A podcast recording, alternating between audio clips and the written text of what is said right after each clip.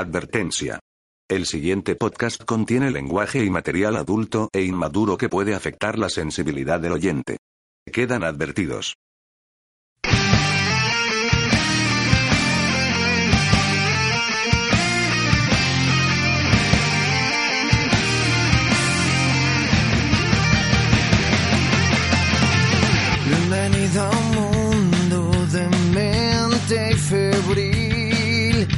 Calma de ayer, trenos del mañana, juega sus sueños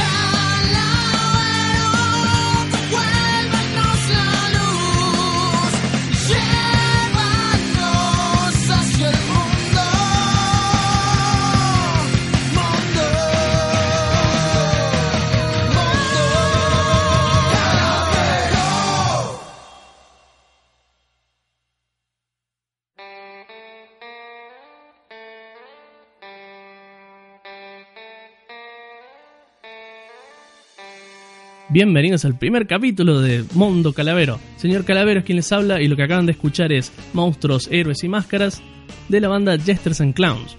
Una banda amiga que hizo este tema especialmente para hacer la intro y la verdad que no podría estar más feliz porque representa todo lo que este programa quiere transmitir, digamos. Así que estoy muy muy feliz, muy muy agradecido con ellos. Seguramente lo vamos a tener acá pronto. En este primer programa estoy solo, como una forma introductoria y vamos a hacer un primer informe, vamos a ver un poco de noticias, de todo un poco, como para ir empezando y si les gusta el programa, compartan, avísenle a sus amigos, vayan corriendo y cuéntenle a todo el mundo y si no les gusta, bueno, esperen 5 o 6 capítulos, vuelvan. Si de nuevo no les gusta, esperen 10, 12 y en algún momento les va a gustar, les juro que les va a gustar. Lo que tratamos de hacer acá es pasar un lindo momento, aprender algo, compartir cosas que me gustan, que ustedes compartan cosas conmigo. Esta es la intención del programa. Vamos a empezar con nuestro primer informe.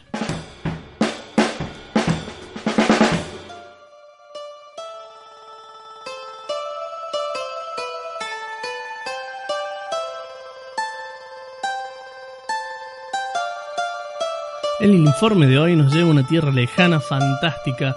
Me refiero a nada más y a nada menos que a Rusia.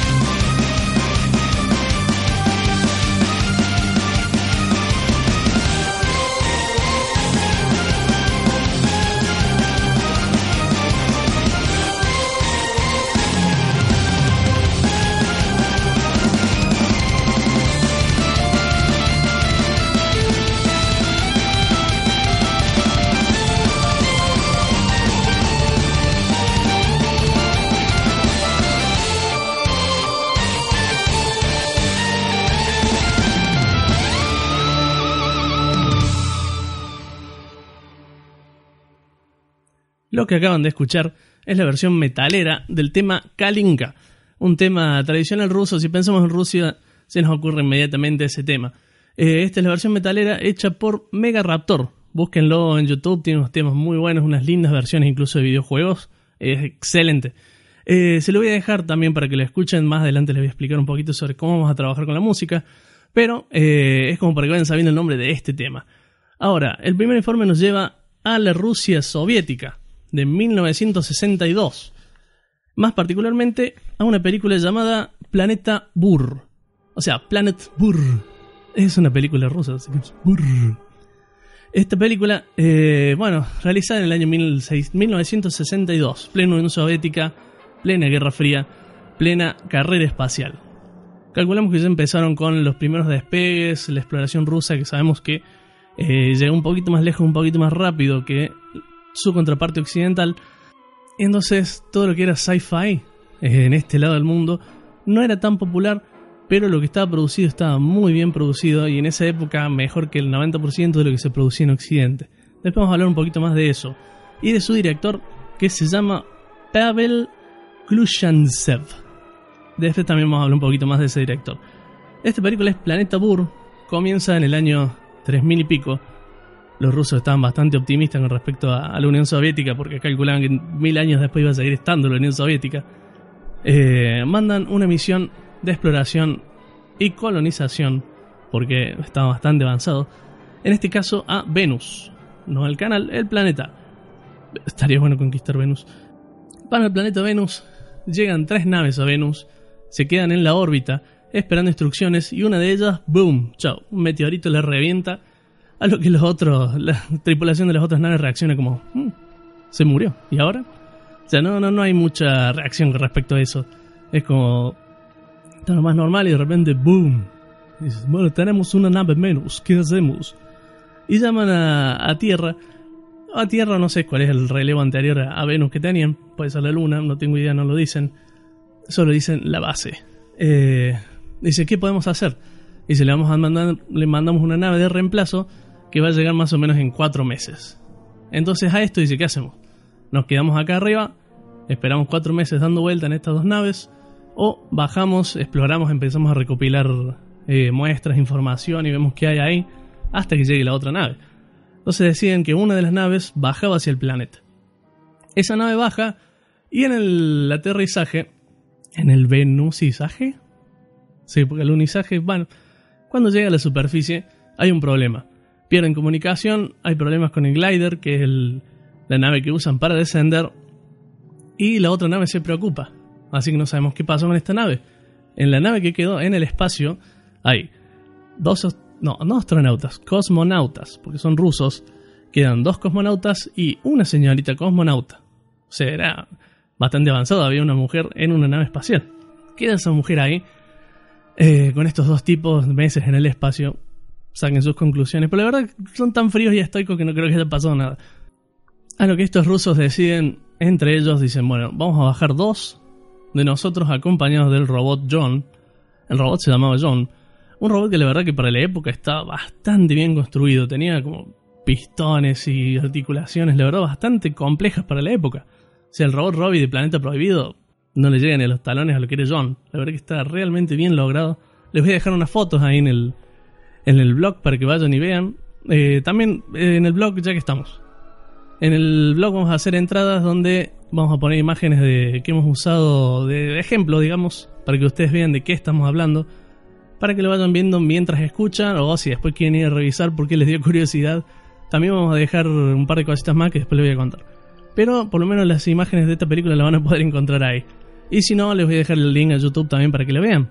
Está en ruso con subtítulos en inglés, pero la verdad que visualmente es muy interesante ver. Aunque no entiendan inglés, pónganla, ya saben de qué se trata, porque se los voy a contar toda ahora. Eh, deciden bajar con este robot, porque después no iban a poder volver seis personas con una sola nave, sino que tenía suficiente fuerza, digamos, como para traer cinco, y la mujer se quedaba en la nave haciendo de intermedio entre la base y el planeta, para tener comunicación. El segundo grupo desciende en el planeta, y a partir de ahí empezamos a ver paisajes, la verdad, muy bien logrados, hermosos paisajes. donde uno se da cuenta la, la- no solamente la plata que tenía puesta ahí, sino el nivel de perfeccionismo de este director, en perfeccionismo y detallismo que tenía este director. Tenemos paisajes realmente muy lindos, bien logrados, con ambiente, hay neblina y árboles, árboles bastante particulares y plantas también, por cierto. Quiero decir, para la época, en 1962, esto es una locura. Bajan, llegan a la superficie del planeta y eh, empiezan a... no encuentran el robot, porque el robot se tiró aparte. Así que empiezan a buscar el robot, lo encuentran por ahí que está medio en partes, le empiezan a juntar, lo arman, queda perfecto y queda John el robot. John el robot habla como muy pausadamente, no es un robot muy de acción que digamos. Porque, por ejemplo, dice, le preguntan una orden dicen, calculame la distancia hasta esa montaña y el robot está como 3 horas 50 para decirle, la montaña está a 325 kilómetros y con una vocecita muy de robot, o sea que perdés bastante tiempo con este robot, es más fácil que te lo imprima que lo leas a que te lo diga. Juntan el robot y empiezan a explorar en busca del otro grupo perdido. Mientras tanto el otro grupo bajó, empieza a ver el paisaje. El otro grupo cuenta con un, con un modo de transporte que es un aerodeslizador. Sí, una especie de aerodeslizador, es como una nave de los supersónicos, una cápsula y abajo tiene una forma de autito. Digamos un autito sin ruedas con una cápsula grande arriba, pero la verdad que es muy fachero. Eh, Para la época, la verdad que es uno de los diseños que más me gustó de esta película y tiene diseños muy lindos, es la de ese deslizador. Eh, Aparte de tener comunicación, un montón de, de cachivaches adentro, entran cuatro, o sea, pueden viajar cuatro, tal vez cinco si van tres atrás. No sé si tendrá cinturón de seguridad, la verdad no tengo idea. Eh, en la nave había cinturones de seguridad que tenían un sistema bastante práctico, si lo ven después. eh, van a ver que es bastante interesante. Entonces, todos ataviados con sus trajes espaciales, que la verdad que también están muy, muy lindos y muy bien diseñados. Es una cabeza, el casco es como una burbuja, con un cuello de metal, una pechera de metal y después como un jumpsuit, un mameluco gris espacial, con botas, la verdad todo muy fachero, cosas que le cuelgan, así, artefactos, cintos, de todo un poco, que van usando a lo largo de la película. Y en ese momento uno dice, bueno, voy a tomar pruebas, tentáculos lo agarran del pie y se lo llevan. Resulta que era una especie de planta carnívora, eh, muy aterradora, que lo tiene atrapado y grita y los otros van en su ayuda dicen, uy, lo agarró, un- le agarró una planta, van caminando lo más normal, dice, ven, lo tironean un poco y lo sacan. Dice, uh, casi te mueres. Y el otro dice, sí, voy a sacar una foto. o sea, no se asustaban para nada, era demasiado rusa y soviética la cosa. Y así van pasando por un montón de, de peligros a lo largo de la película. Animales, monstruos. En un momento aparece un- una especie de brontosaurio que se ve como en una colina. Un, brontosaurio bastante duro, creo que stop motion, que se mueve muy poquitito en un paisaje pintado, calculo yo.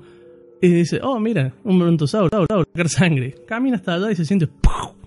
Le pega un tiro, no, vuelve así y dice, hola, ya tengo la sangre. Bueno, sigamos. O sea, no, hay cosas que no pasan nada de momentos, pero es como para mostrar, eh, tengo un brontosaurio. Después de ahí, el, otro grupo que está con el robot tiene que atravesar toda la zona. Eh, una zona más fea que la que le tocó el, el primer grupo. Y se ve, hay una escena muy rápida en un pantano, con neblina, eh, agua en el piso, plantas raras, y empiezan a aparecer unos tipos, eh, son unos lagartoides, una gente lagarto, por decirle así, eran tipos con unos trajes de goma así muy erectos verticales de lagartos extraños, muy, muy de goma espuma, pero las escenas las hacen tan rápido como para que no se note. A lo que esto, el grupo de cosmonautas los enfrenta no con rayos láser. Eso es una, un dato muy interesante, por lo menos que me llamó mucho la atención. No tenían armas láser, ni armas futurísticas, ni, ni nada por el estilo. Pega un chumbo así 9 milímetros y empieza a pa, pa, pi, pi, pa, pa. Y los, y los dinosaurios se caían al piso y rodaban y quedaban ahí. Hasta ahí la tecnología. Esa escena pasa muy rápido y son como pequeños peligros que van pasando en el medio siguen la, exploración, se enferman en un momento, el, el robot los tiene que curar, el otro grupo viene con el, con el glider. No, perdón, no es el glider, el, el deslizador, digamos, ese autito deslizador de, de- de- de traslado que tienen. Y lo vemos atravesando arena, lo vemos atravesando piedras, bosques, agua, flota sobre el agua. Y la tecnología que usaron para realizarlo, digamos, para hacernos creer que, que está volando es muy, muy, muy convincente, pero muy convincente, ¿eh? Puesto que en el setenta y pico estamos viendo Star Wars, en Star Wars el deslizador que usaba Luke Skywalker en la primera, te das cuenta que tenía un espejo abajo como para que continúe la arena por abajo. O sea, te das cuenta que hay un espejo en la versión original. En esta no. En esta no te das cuenta en qué está flotando. Vos ves que avanza, sube, baja. O sea, tiene un ritmo como si fuera flotando. Y al parecer lo que usaron fue rieles. Pero tapados en tal forma con una plantita justa, una piedrita que no te das cuenta. Pero vos veías y flotaban, no veías cables. Eso está muy bien logrado a lo largo de toda la película. No ves cables. O sea, están los hombres lagartos medio raros, eso también. Pero bueno, es una película del del 62. O sea, no, no, no. Es demasiado buena para esa época. Hay detalles en los que realmente no te das cuenta, sobre todo con las naves. Las naves están diseñadas, no eran naves espaciales extravagantes, estrafalarias y de otras palabras con extra, eh, con forma de, de, de alfil, digamos, algo muy loco, sino que eran simplemente naves, eran muy similares a lo que veríamos hoy en una en un despegue hacia el espacio, una nave cilíndrica con un par de, de aletas abajo, así muy muy sobria, gris, con unos detalles en rojo, nada nada estrafalario ni muy loco, y esta es una película muy sci-fi. Digamos, dentro de las películas que hizo este director, esta es la más sci-fi de las que hizo. Hay como una continuación, pero hasta acá es la más sci-fi que había hecho. Continúa la película, eh, llegan al agua, tienen que atravesar un lago muy grande, o sí, es un lago muy grande. Y mientras lo están cruzando hay una neblina y de repente un bicho aparece, un bicho muy grande. Cuando lo vemos es un pterodáctilo, un pterodáctilo medio raro, medio dragonesco. Este se nota que es como una marioneta, pero lo que vemos en la neblina es eh, una silueta prácticamente con ojos encendidos. Y este en 1962 tiene que haber dado miedo, porque encima hacía un ruido muy, muy, muy particular. A lo que esta gente responde usando arriba del, del deslizador tenían un, una torreta, digamos, una ametralladora para usar desde ahí. Y ni siquiera era un rayo láser tampoco, era taca, taca, taca, era un, un- disparaba balas grandes, o sea, no era más que eso. Pelean con el bicho, el bicho los golpea varias veces en la nave y deciden hundirse. Le sacan una especie de tapón que hay abajo de la nave y la nave se llena de agua y desciende. Con los trajes ellos pueden sobrevivir bajo el agua, pero la nave digamos que se vuelve casi inservible. Así que deciden tirarla bajo el agua y empujarla por debajo del agua. Así zafando de- del pterodáctilo, loco este. Cuando llegan abajo vemos una de las innovaciones, eh, yo diría que una de las más ingeniosas que está en esta película. Vemos paisajes eh, submarinos, vemos peces en primer plano, vemos la gente flotando, digamos lo- los personajes saltan como si estuvieran flotando y nadando dentro del, del lago y vemos criaturas, hay unos pulpos raros, vemos de todo tipo de cosas. Eh, esto lo logró filmando a los actores detrás de una pecera gigante, digamos una especie de, de- de pecera gigante con peces y plantas y en segundo plano los actores totalmente secos, digamos en un plató de, de filmación, pero usando la misma tecnología que usaban en el momento de la antigravedad de las naves. O sea, los levantaban y los bajaban con cuerdas. Digamos, ese era básicamente, así muy a grandes rasgos cuál era la tecnología. Eh, pero queda muy, muy, muy bien superpuesta en la película y la verdad que es muy, muy disfrutable porque decís, miren, 1962, que qué bien que está logrado esto. Voy a decir muchas veces la palabra 1962, pero es como para remarcar que realmente esta película es increíble e innovadora. En un momento llegan a una cueva submarina y encuentran dicen, mira, un dragón fosilizado. Y el otro va y dice, no, tiene un ojo de diamante, esto es eh, hecho por el hombre, una civilización primitiva tal vez. Y empiezan a plantearse dudas de si hubo una civilización ahí, si estaba extinta, qué pasó por ahí. Salen, llegan a la costa, tienen que esperar a que se seque el, el deslizador. Y ahí se comunican con el robot. O sea, intentan comunicarse con el robot porque tienen una señal. Él le dice, robot, contesta, robot, contesta. Y el otro le dice, no, eh, está programado para que te respondes si lo tratas educadamente. Y el otro le dice, el del lado le dice, qué maricón, que sé qué robot puto. El que le dice, bueno, tranquilo. Y empieza a hablar demasiado delicadamente. Decía, por favor, señor Robot John, ¿sería tan amable, por favorcito, de decirme a dónde están? Y es una escena de 10 minutos donde el tipo pide muy amablemente que el robot le diga qué es lo que pasa y el robot contestando a uno por hora, 10.000 horas para contestar. Se ponen de acuerdo, consiguen un lugar para reunirse. A todo esto el otro grupo venía con el robot y decía, "Mira, estos robots no, no tienen la calidad humana, nunca van a superar al hombre, que son máquinas. Llega un momento en el que hay lava, erupción de lava, y se tienen que subir a cococho del robot. Y no es que están agarrados del robot diciendo, ay, la lava, me voy a morir, sino sigue siendo todo muy estoico y están con las piernas cruzadas, subidos arriba del robot esperando que pase, así como si fueran viajando en una carretita. El robot los lleva hasta el otro lado En un momento el robot empieza a funcionar mal por el calor. El otro le quiere tocar un botón atrás y se mueve con las manos y le quema el culo a uno de los de los astronautas. Una versión bast- una parte bastante confusa de la película. El tipo grita porque le queman el culo. Saltan del robot y el robot se lo come la lava y se va. Siguen caminando un poco más, se encuentran los dos grupos, felices y contentos, se abrazan, eh, cantan canciones rusas, porque eh, durante la película suenan canciones rusas, sobre todo en esta parte. Eh, se reúnen, empiezan a tomar mate, se tienen en la playa, charlan, se caen de risas, empiezan a hablar boludeces. Y uno se quedó colgado con lo de el dragón. Y empieza a decir, "¿Y ¿qué tal si acá ya vino una civilización mucho antes? Porque supongo que la evolución te lleva al espacio. ¿Y qué tal si en la Tierra nosotros también, no? Y ahí lo cortan. Y le dicen, bueno, dale, vamos, tenemos trabajo que hacer. Y empiezan a un montaje de... de bueno, empieza un montaje de escenas en las que los eh, cosmonautas empiezan a, sacar muestras de acá y de allá y aparecen dinosaurios, plantas y todo muy por arriba, así toda una secuencia una tras otra. Mientras tanto suena una canción rusa bastante particular en la que muy a lo Nino Bravo, digamos, en la que se escucha un ruso que canta dice, "Oh planeta burro, tus cosas son muy lindas", me agrada", y así, un rato largo. Siguen explorando, llegan, vuelven con todas las muestras a la nave para poder despegar y juntarse con la otra nave que estaba arriba. Mientras tanto, la chica que estaba en el espacio iba recuperando información y mandándola. De repente perdió todo contacto cuando se metieron abajo del agua. Y dice, la única forma en que, lo, de que vuelvan es que yo baje y los traiga. Dice, voy a tener que bajar y traerlos. Porque por más que me dijeron que me quedara acá. Así que grabo un mensaje diciendo, bueno, voy a tener que bajar porque no los encuentro, qué sé yo. A, todo esto ellos llegan a la nave y, encuentran en la radio ese mensaje, voy a tener que bajar a, a rescatarlos y demás. Entonces empiezan a discutir entre ellos. Dice, no, si bajan no nos vamos más, dice, no, nos morimos. Y dice, bueno, es una mujer, ella leyó la situación así, un robot la podría haber leído, pero una mujer no, decía. O sea, todo muy machista el, el general. A todo esto dicen, bueno, junten las cosas rápido, vamos a hacer una, una party que vaya a buscar a, a esta chica y la otra que vaya preparando la nave para irnos. Y de repente se dan cuenta de que el mensaje lo acababa de mandar y todavía estaba en el espacio. La contactan y dicen, no, no, al final no me fui. Calculaba que acá estar todo bien. O toda una escena donde no te explicaron nada. La tipa cambió de idea en un momento. Y le dice, eh, muchachos, vuelvan porque no, no se vino. O sea, está arriba todavía. O un plot que fue al pedo porque después no pasó nada. Y empieza un terremoto. O sea, un terremoto se empieza a desmoronar la tierra, la arena donde estaban, se mueven los ríos. Y le dicen, suban, suban muchachos porque le pido está de arriba, vamos, vamos.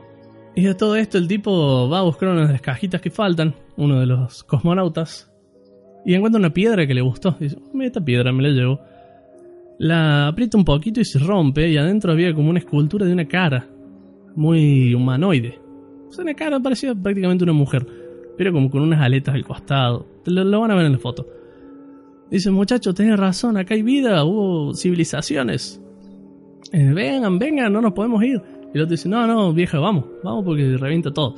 Sube el tipo, despega la nave, y a todo esto la nave, bueno, exitosamente despega, todos felices, y vemos, pasa el terremoto, y vemos el reflejo en un lago, o sea, está filmando en un plano contrapicado, o sea, mirando para abajo, el lago que se movía, un charco de agua, un lago, la verdad no, no es muy claro. Y se ve el reflejo de una persona humanoide, con unas aletas muy parecidas a las de la figura que había encontrado, que camina y mira hacia la nave. O sea, suspenso, termina abierto y ahí queda. O sea, el tipo tiene razón, había civilizaciones y demás. Esto lo van a ver más o menos en otra película que sigue. Pero acá te deja la película con todas las ganas de ver algo más. Y mientras tanto la nave despega por el espacio y se escucha otra canción. No, planeta burro, la la la la la. Eh, otro ruso cantando a lo Nino Bravo. Y termina la película.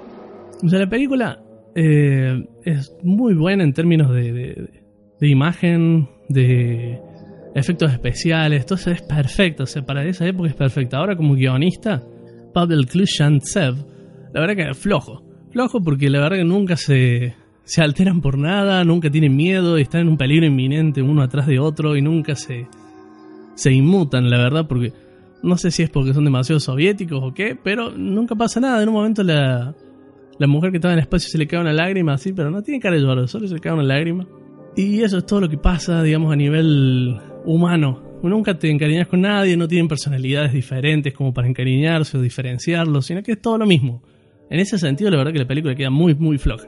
Pero, si quieren ver un early, early, o sea, un muy temprano sci-fi, este es un ejemplo excelente. Y ahora, ¿por qué hablamos puntualmente de esta película y de este director? Bueno, eso lo vamos a ver ahora. Volvemos a hablar y vuelvo a mencionar el año 1962. En ese año, Pavel Klushantsev era el director de esta película. Calculemos que es una persona viviendo del otro lado de- del muro de hierro, digamos. Estaba del lado soviético de la cuestión. Y las cosas con un gobierno así no, no son muy fáciles de llevar, son bastante complicadas. Lo que sí entendió este director fue algo que dijo la hija mucho después, que si querías sobrevivir en un lugar así, tenías que ser el mejor en lo que haces. Esa era su frase. Eh, y eso, bueno, lo llevó a, a realizar estas películas, la verdad, con un nivel de detallismo y profesionalismo que solo este tipo tenía. Empezó haciendo documentales sobre la guerra. Se le hacía, dirigía documentales y filmaciones sobre la guerra, la Segunda Guerra Mundial, más específicamente. Eh, y luego se fue moviendo dentro del ámbito. Hasta que en un momento el tipo quiso hacer películas eh, espaciales. O sea, el sci-fi es una especie de eh, documentalismo ficción. De tomar eh, elementos de realidad y hacerlos con efectos especiales, hacer toda una producción. Y le costó muchísimo conseguir financiamiento para esto, porque digamos no es un género tan común el sci-fi en la Rusia soviética. Así que le costó muchísimo conseguir eh, financiamiento y apoyo para este tipo de cosas, porque bueno, si él quiere hacer algo así, calculás que había mucho, mucha sospecha alrededor de esto. Ya que bueno, estaban dentro de la carrera espacial, mucho secretismo y demás. Pero al final logró su primera película, que era Camino a las Estrellas. Camino a las Estrellas. Esta primera película es eh, no es un sci-fi loco, sino que es más bien un- una misión más seria. O sea, pensando futuro cómo sería la tecnología, una misión más seria de cosmonautas. Eh, esta película es muy importante porque de acá se robó casi todo Kubrick para hacer su 2001 Odisea del Espacio. Hay naves que son prácticamente iguales, sobre todo esa que gira donde corre el, astronauta adentro. Hay una escena que es muy muy parecida. Eh, y sacó muchísimas cosas de esta película, porque estas películas llegaban al occidente. No siempre de la misma manera y no en la versión original, pero llegaban. Entonces hay muchos de estos cineastas que se inspiraron por el trabajo de Pavel. O también vamos a hablar un poquito más de uno que es muy conocido. Eh, la cuestión que Camino a las Estrellas presentaba naves, tecnología, paisajes, todo, eh, todo la ingeniería y el diseño hecho por este director y su equipo. Porque calculamos que en, esa, en ese gobierno tan hermético no te iban a mostrar planos, no te iban a dejar ver todo lo que estaban haciendo en una carrera de secretos y, y espionaje como fue esa época. Así que tuvieron que inventar sus propias versiones de naves, de tecnología, de ingeniería. Cuando salió la película, muchas de las cosas que él había inventado eran cosas muy parecidas a la realidad. Como en el caso de Planet Burr, podemos ver una nave que cuando despega al último, cuando vuelve a- al espacio, deja la parte de abajo como si fuera un primer combustible, una combustión primaria, la deja ahí y sale solo la parte de arriba. Eso era algo muy, muy revolucionario para la época, porque hoy sabemos que son así, que van dejando partes, pero en aquel momento era algo muy nuevo. Hacer algo tan tan parecido a la realidad, a cosas que eran secretas, lo empezaron a vigilar cerca. O sea que corría peligro de muerte todo el tiempo este tipo porque las innovaciones daban muy, muy, mucho a sospechar.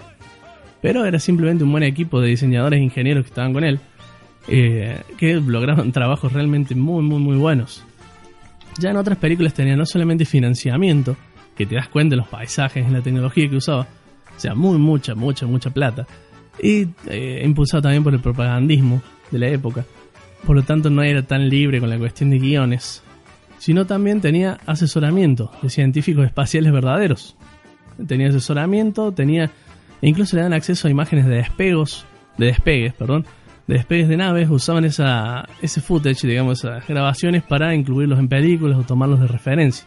En un momento llegó a hacer superficies de planetas, o sea, en, forma, o en forma de maquetas, digamos, hacía superficies tomadas de satélites, o sea, una representación de eso, que era tan realista que llevaba a la gente que la veía fuera de la Unión Soviética a pensar que esta gente de verdad estaba ahí. O sea, estaba mucho más avanzada y estaba tomando estas imágenes y no, eran simplemente efectos especiales muy muy bien hechos. La cuestión es que cuando pidió el primer, el primer financiamiento para hacer estas películas, eh, no le dieron mucha bola porque decían, mira, los viajes espaciales están a 200 años en el futuro, o sea, no, no nos importa, lo que nos importa ahora es hacer películas sobre cómo cultivar betabeles, que es lo, que necesitamos enseñar a la gente, pero peleó, peleó hasta que lo consiguió. Por eso era un tipo muy, muy, muy perfeccionista, insistente, eh, muy profesional. O sea, no era una fuerza imparable este tipo en, en ese tipo de, de cosas. Porque, bueno, había que ser así para lograr algo en esa época. Al final de su carrera, eh, llegó a hacer solamente seis películas. Eh, todas espaciales. Luego le rescindieron el contrato, porque así son esos gobiernos. Le rescindieron el contrato y se quedó sin trabajo y trabajó de todo un poco, mucho documental y demás. Pero películas nunca volvió a hacer como las seis que había hecho en un principio. Pero fue suficiente para inspirar eh, a muchísimos cineastas, como ya había dicho, en el mundo occidental. Como por ejemplo Roger Corman. Eh, a Roger Corman lo conocemos porque es un productor que hizo... eh, tiene producciones muy buenas como La tiendita del horror, o sea, muy clásicas y también tiene porquerías como Sharktopus contra Ballena Lobo o Carnotauro 2, La venganza del Carnotauro Loco. O sea, tiene películas de todo tipo, es un productor que produce porquerías y cosas realmente muy buenas. Lo que hizo fue eh, comprar footage de, o sea, comprar las películas, machacarlas y carnicerearlas y partirlas por todos lados y hacer lo que quiso, pero aprovechó eh, paisajes, aprovechó incluso a los mismos actores que trabajaban en estas películas, pero le ponía actores principales actuando las partes de la gente, usaba eh, escenas donde no se veían, digamos que tenían casco y demás, muy a Ranger. O sea, tomó cosas de allá, le puso diálogos de acá, le agregó un poquito de plot diferente y así salían las películas. Digamos, todas cortadas en mil millones de pedazos. Por ejemplo, en esta tenemos. eh, en el 65 hicieron Viaje al planeta prehistórico, que era una versión también toda cortada, eh, con actores conocidos y también la, parte de línea de los actores rusos era doblada por actores americanos y después en, el- en los créditos no salía ninguno de los originales, ni siquiera el, director. O sea, todo lo que ponían era todos los actores y gente que trabajó en la versión yankee. Y después en 1968, Viaje al planeta de las mujeres prehistóricas. Eso sí, ya es más sci-fi, sé, más berreta todavía.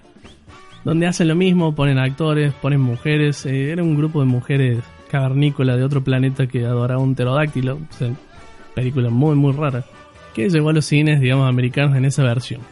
Pero llegabas a tener un vistazo a lo que era lo que se estaba haciendo en Rusia soviética. Y así es como llegó a un director que si pensamos en películas espaciales, seguramente uno de los primeros que vamos a pensar es en él. Y estamos hablando de nada más y nada menos que de George Lucas, que se inspiró en todo el trabajo que había hecho Paddle para hacer Star Wars. O sea, fue una de las principales inspiraciones a la hora de, de- de diseñar todo lo que era tecnología espacial.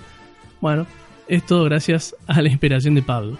George Lucas está promocionando El Imperio Ataca de nuevo en 1988 y dentro de esa gira tuvo que ir a Rusia a promocionarla. Cuando estaba en Rusia, dice, bueno, acá está, voy a aprovechar y voy a averiguar sobre mi, mi director favorito para charlar con él y decirle que fue una gran influencia, mostrarle mis películas y demás. Fue, organizó una reunión con gentes de autoridad, le dijo, hola, soy George Lucas y quiero conocer a Pavel Klushantsev. Dice, ¿por qué lo quiere conocer? Dice, porque es el padrino de Star Wars. Así que si lo buscan es Pavel eh, Klushantsev, el padrino de Star Wars. Así lo van a encontrar en internet. Por lo menos el, occidentalmente se lo conoce así. Y a lo que los rusos dijeron, Pavel Klushantsev, no, no conocemos a nadie con ese nombre. ¿Cómo que no? Es el, el director de esta película y tal. No, no, no, acá no hay ningún Pavel, le dijeron. Bueno, quedó totalmente frustrada la, la reunión entre, entre George Lucas y este director. O que nunca se llegaron a conocer. El director terminó muriendo en, ya les digo bien, creo que en el 92. En el 99, falleció en 1999 con solo 6 películas en su haber y habiendo inspirado un montón de cineastas occidentales. No solamente eh, estamos hablando de George Lucas y Kubrick y Corman, sino que un montón de directores más tomaron partes eh, de estas películas como inspiración para incluirlo en sus propias películas. Por eso es que esta película y esta serie de películas es tan importante para la cultura que se desarrolló a través de muchos años en Occidente, de los grandes films, digamos los blockbusters films, fueron inspirados en cierta medida por esto que se estaba haciendo en la Rusia soviética de los 60. Así que ahora ya saben de dónde viene la inspiración de muchas, muchas de estas películas. De películas que directamente muy pocos conocían. Todos gracias a Pavel Klushantsev.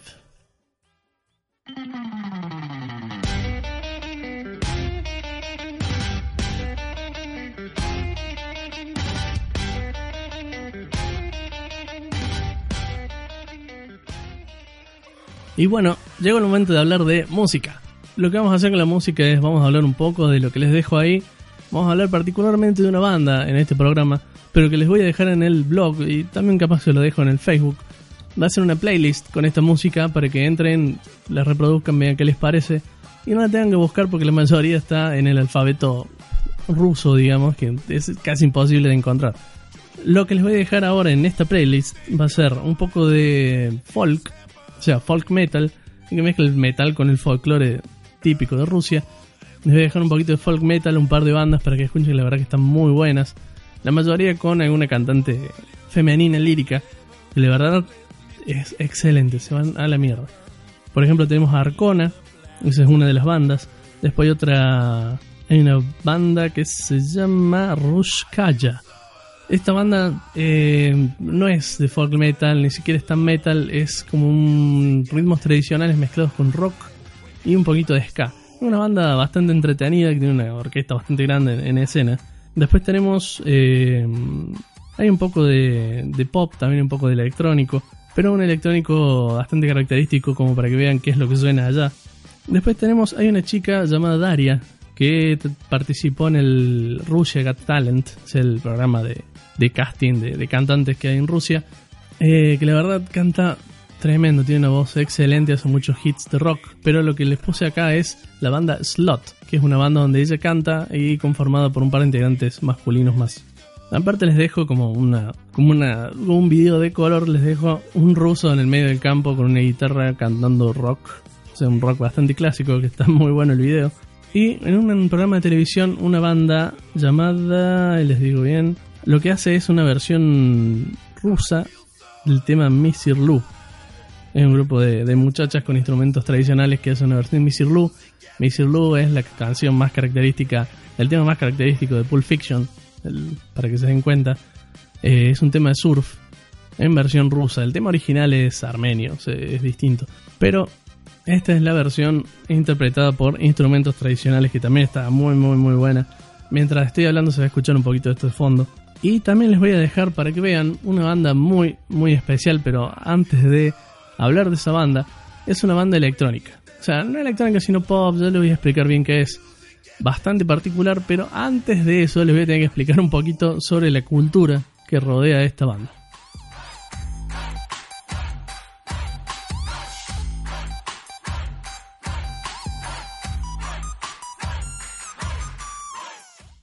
Кабас колбасит соло, колбасер по пояс голый. Dentro de la cultura de un país siempre existen las clases bajas, los parias, los borders, el populacho, así como los cognis o los chaps en Inglaterra, canis en España, housers en Canadá y en el caso de Argentina los cumbia gatos recatate altellante gila. En Rusia podemos encontrar los gopniks, G-O-P-N-I-K. Durante la época de los 80s, las ciudades necesitaban mano de obra barata y a montones, lo que llevó a una gran migración desde los campos hacia la ciudad. Dice, para albergar tan cantidad de gente, se construyeron centenares de edificios apartamentales de estilo monobloc. Estas frías moles de gris cemento rodeaban placitas peladas que solo conservaban un par de yuyos secos, algún perro famélico y hamacas destrozadas que lejos están de su mejor momento. En este hermoso paisaje urbanístico conviven los ya mencionados gopniks, o en su versión femenina, gopnitze, los cuales disfrutan de la compañía de sus pares. Dice, ¿cuáles son sus pares? Bueno, los cuales se identifican entre sí por llevar conjuntos de gimnasia adidas, gorritas pedorras y un ocasional lente de sol. Supongo que sirven para tener el deprimente paisaje. Y disfrutan del pasatiempo favorito de la zona, fumar, tomar, eh, tomar vodka más específicamente, jugar el counter y bailar electrónica hard bass. ¿Qué es la electrónica hard bass? Bueno, este tipo de música consiste en un machaque electrónico constante y repetitivo que te patea el cerebro y te lo deja todo sacudido, o sea, no puedes hacer mucho después de eso. El cual es un éxito en Europa del Este en general. Es como una electrónica muy noventera y machacosa. Me queda un poco en el tiempo, pero es lo que se escucha allá. ¿Y dónde sale esto? Bueno, todo esto es la, el resultado de la influencia occidental, filtrada por el hermetismo soviético de los 80 y principios de los 90, lo cual es tomada, distorsionada y asimilada como solo la idiosincrasia eslava lo podría hacer. O sea, tenemos una versión bastante extraña de lo que sucede acá. Pero sin duda el elemento clave en la iconografía Gopnik es el squatting. El squatting básicamente es la posición de cuclillas. Cuando flexionas las rodillas y tenés el trasero despegado del piso, es como cagar en el monte, básicamente. Eh, ¿De dónde nace esto? Bueno, nace de las cárceles.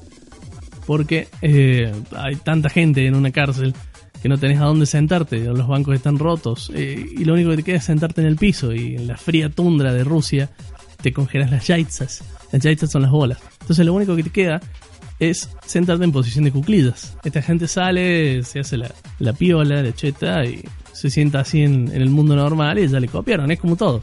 Es como la gente que usa los pantalones holgados que se le caen. Bueno, eso también viene de la cárcel y muchas otras cosas que vienen de la cárcel. Así que se apoyan sobre sus rodillas y dejan el trasero levitando y a salvo. Y ahora otro elemento es que acompaña el squatting es la ropa Adidas. Vos ves, hay muchísimas fotos de rusos con ropa Adidas. ¿Desde dónde viene esto? Bueno, eh, el origen de la ropa Adidas le encontramos en las Olimpiadas de verano de 1980 en Moscú. En aquel entonces no tenía ni idea de lo que era Adidas, o sea, estaba del lado, del lado comunista, el hermetismo soviético no tiene ni idea de qué es Adidas. En aquel evento deportivo la marca patrocinó el equipo, digamos, de Rusia, proveyéndolo con indumentaria necesaria. Dice, con pequeñas modificaciones en el diseño, por supuesto, porque eh, para cumplir con las, nom- con las normas soviéticas de la época. Se le, le traía un equipo y decía, ¿qué tres tiras? Esto no es un circo, camarada.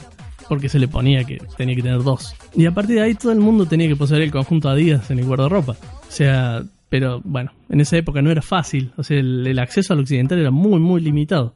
Lo cual significaba que tenías que tener los contactos adecuados para poder acceder a estos elementos de moda tan codiciados. Pero cuando lo tenías, ¡ah!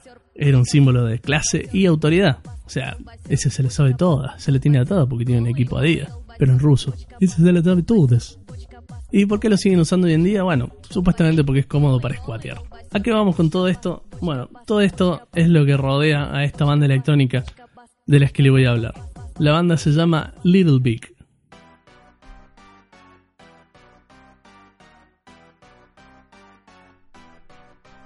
Little Big, que tiene su nombre en inglés, que significa pequeño y grande, viene justamente de las características de sus integrantes, porque los dos principales son, uno es Lich Prushkin, que es un flaco, alto, con unos tatuajes en la panza, un tatuaje de oso en el pecho, un flaquillo, así muy a lo, que se usaba los que seguían a Palermo, que se hacían flaquillo para arriba y después se lo hacían para abajo. Bueno, solamente un flaquillo, un bigote y un pantalón Adidas, por supuesto. Es muy particular la forma en la que se viste. Y Olimpia Ivleva, que es una persona pequeña, digamos. Es una enana. Eh, es la cantante también de este grupo. Pero eh, te genera dudas. O sea, de- ves por primera vez esta banda y te empezó a plantear un montón de preguntas. Entre ellas es, esta enana está buena. O sea, ojo, ¿qué pasa acá? ¿Qué me está pasando a mí? Porque está bien, ¿eh? Ush, ojo. Y después tenemos tres integrantes más. Que tenemos el DJ, otra muchacha que canta y otro tipo que canta, pero son participaciones un poco más eh, reducidas. Pero también forman parte de la banda. ¿Qué es lo que hace esta banda? Bueno, básicamente es eh, una mezcla del hard bass que ya había mencionado, sea, esta electrónica de Europa que disfrutan mucho en Rusia, mezclada con pop, mezclada con rap, mezclada con hip hop, mezclada con de todo un poco, un poco de bizarrismo, es todo muy satírico. eh, muy satírico no solo de la sociedad, sino de la política, de sexo, de drogas. Es una banda muy, muy, muy particular y entretenida. Ahora estamos escuchando un tema de fondo para que vayan escuchando. Y después lo voy a dejar con un tema especial. Eh, esta banda tiene el primer disco en el 2014, tiene tres discos en total. En el último ya no está Olimpia, lamentablemente decidió separarse para hacer un producto paralelo que todavía no, no, no sale a la luz. Y la muchacha que estaba en la banda pasa a su lugar, digamos, como que los dos principales pasan a ser ellos en los videos. Esta banda es autoproducida, los videos también son autoproducidos y están muy, muy buenos, se los recomiendo, les voy a dejar varios ahí para que vean. Eh, muy divertidos, muy bien producidos.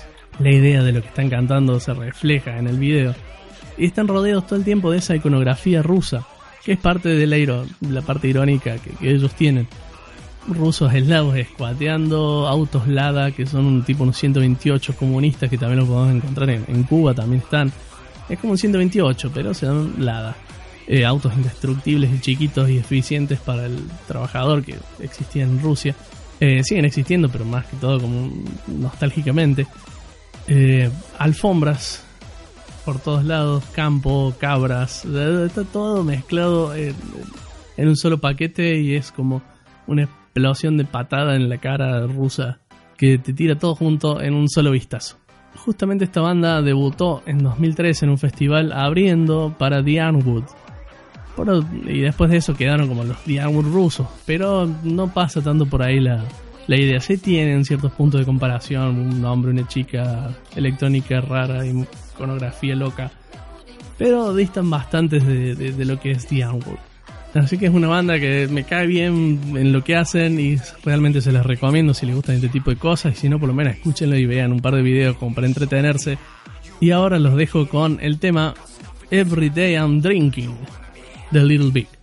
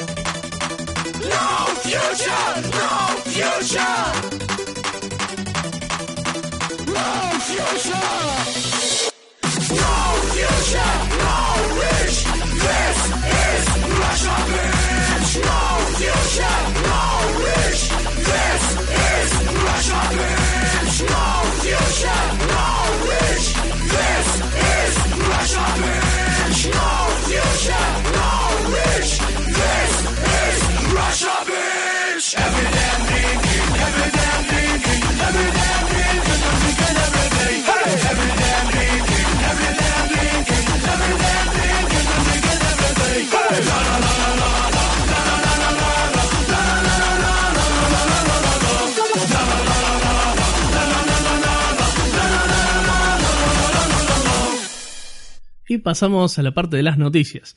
En la primera noticia tenemos a Gorilas. La banda Gorilas es una banda que la verdad me gusta por el- lo multimedia del proyecto y toda la cuestión artística. En algún momento voy a hacer un, informe con Gorilas y un par de banditas más que tengo ahí preparado.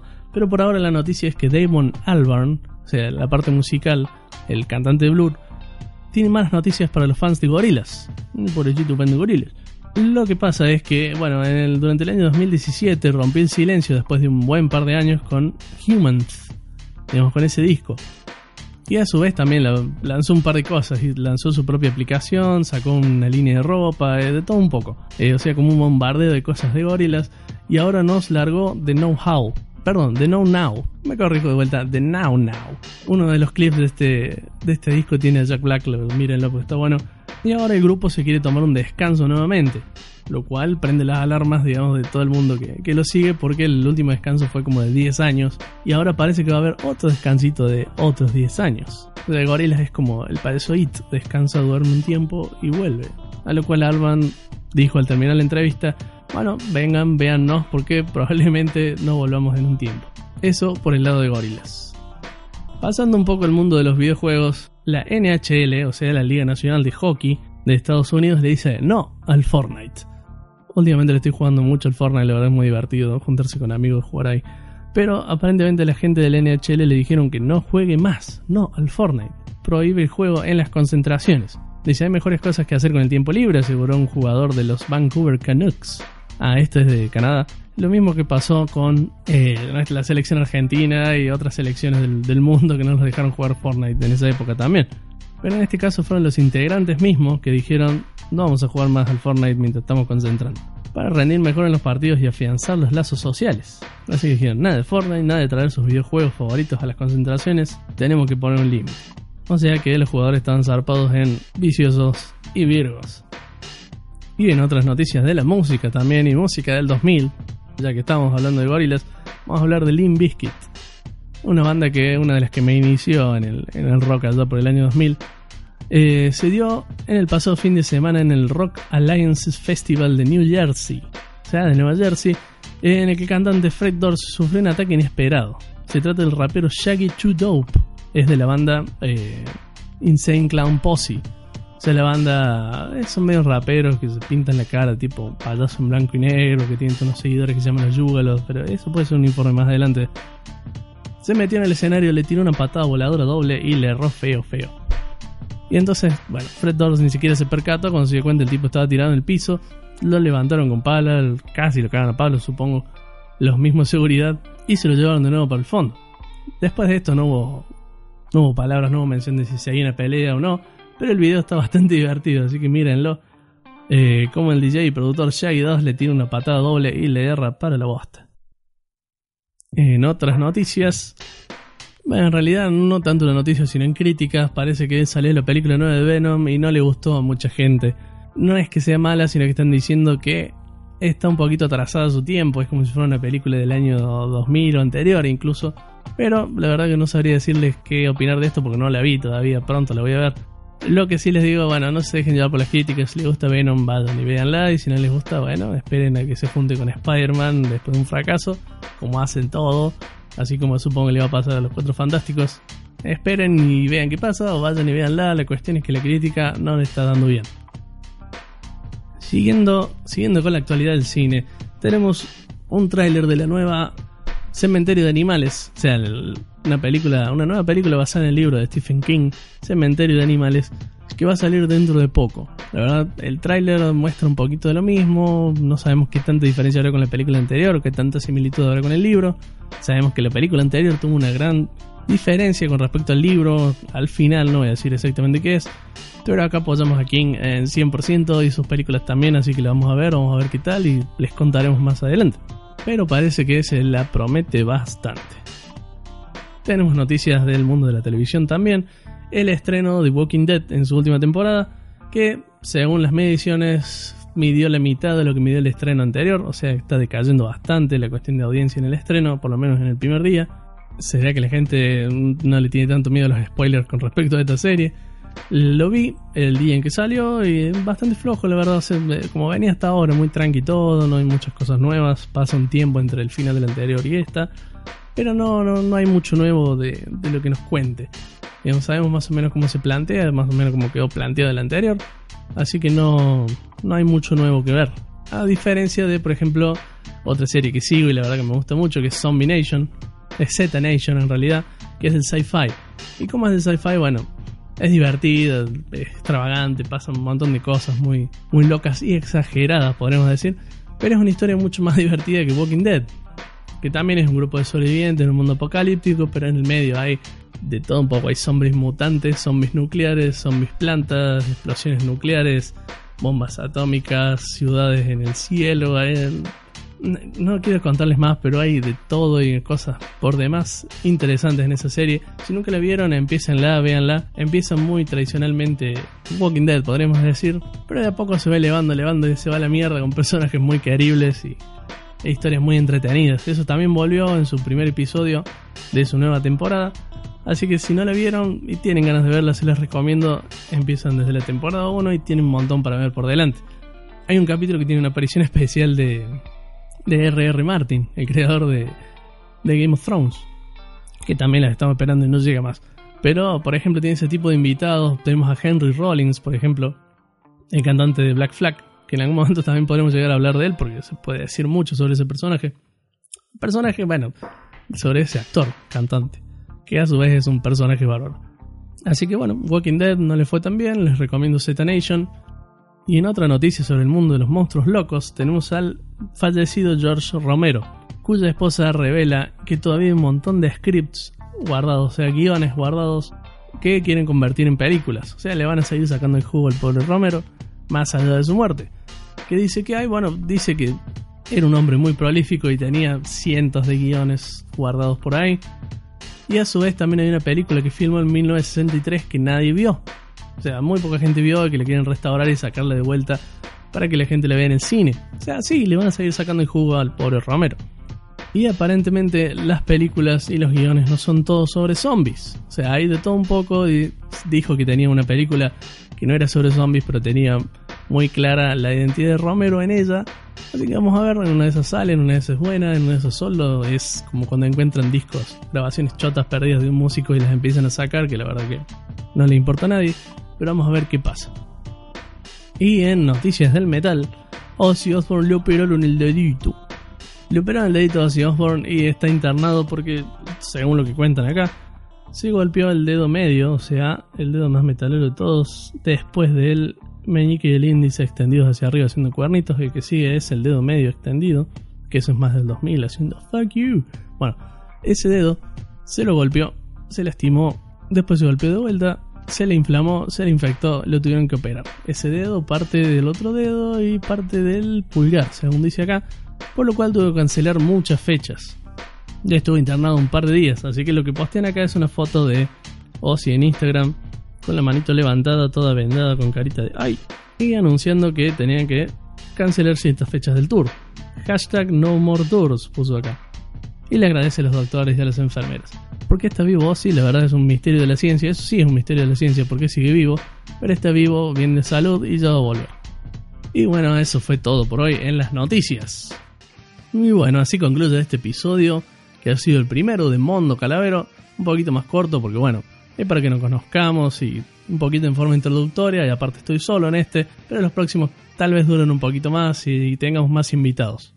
Espero que les haya gustado, seguramente esto va a ir mejorando con el tiempo o empeorando, si empeoran, bueno, tuvieron suerte de escuchar el primero y si mejora, qué mal por ustedes porque este debe ser el peor. Pero prometo traerles temas interesantes, más cosas que charlar, anécdotas, de todo un poco. Algunas cosas vamos a postear en YouTube. No creo que el programa salga en YouTube porque va a haber música en copyright, así que le vamos a apuntar más que todo al iBox para que nos encuentren ahí y en nuestras redes sociales. Nos pueden encontrar en Facebook o en Instagram como Mondo Calavero. Ahí vamos a estar subiendo historias, imágenes de todo un poco, algunos dibujos tal vez, puede ser. No olviden dejar el comentario en iBox o en el posteo en Facebook, que me interesa mucho saber si esto le gustó o no. Y de ser así, en el próximo programa va a haber saluditos. Muchas gracias por acompañarnos, espero que lo hayan disfrutado y los dejo con este tema. ¡Chau!